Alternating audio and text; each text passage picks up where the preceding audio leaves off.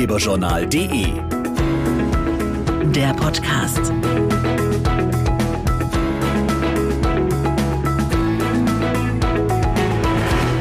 Herzlich willkommen zur heutigen Podcast-Folge, in der es um das Thema Stalking geht. Wem es passiert, der fühlt sich verfolgt, belästigt und bedroht. Und das über einen langen Zeitraum. Häufig werden ehemalige Lebens- oder Ehepartner zu Stalkern. In 75 Prozent der Fälle kennen die Betroffenen die Person.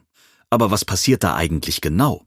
Und wie können sich Betroffene gegen Stalking wehren? Tom Seefeld weiß Bescheid. Stalking, auf Deutsch Nachstellung, ist ein Begriff aus der Jägersprache. Das macht deutlich, Betroffene werden regelrecht von den Tätern gejagt. Juristisch gesehen gehört zum Stalken aber noch mehr.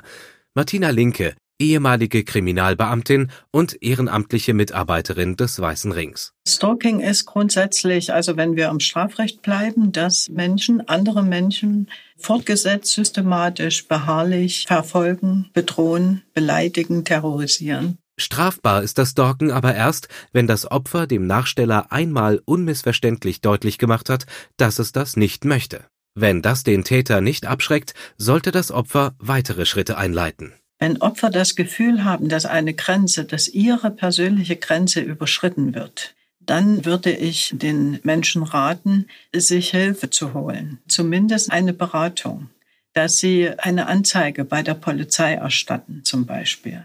Eine erste Anlaufstelle für Stalking-Opfer bietet der Weiße Ring. Um Betroffenen zu helfen, hat der Verein zudem die App No Stalk entwickelt. Die Opfer von Stalking fühlen sich sehr belastet in doppelter Hinsicht. Einmal durch die Handlung des Stalkers selbst und einmal durch die Notwendigkeit, dass sie das, was ihnen passiert, dokumentieren müssen. Und in diesem Kontext, denke ich, ist es hervorragend, dass der Weiße Ring eine App entwickelt hat, wo Menschen, die von Stalking betroffen sind, sehr effizient in Bild und Ton und auch in Textformen das Geschehen sichern können. Selbst wenn der Stalker das Handy entwendet, sind die Daten in einem Rechenzentrum in Deutschland gesichert. Und runterladen kann man die kostenlose App übrigens auf nostalk.de oder in den üblichen App Stores.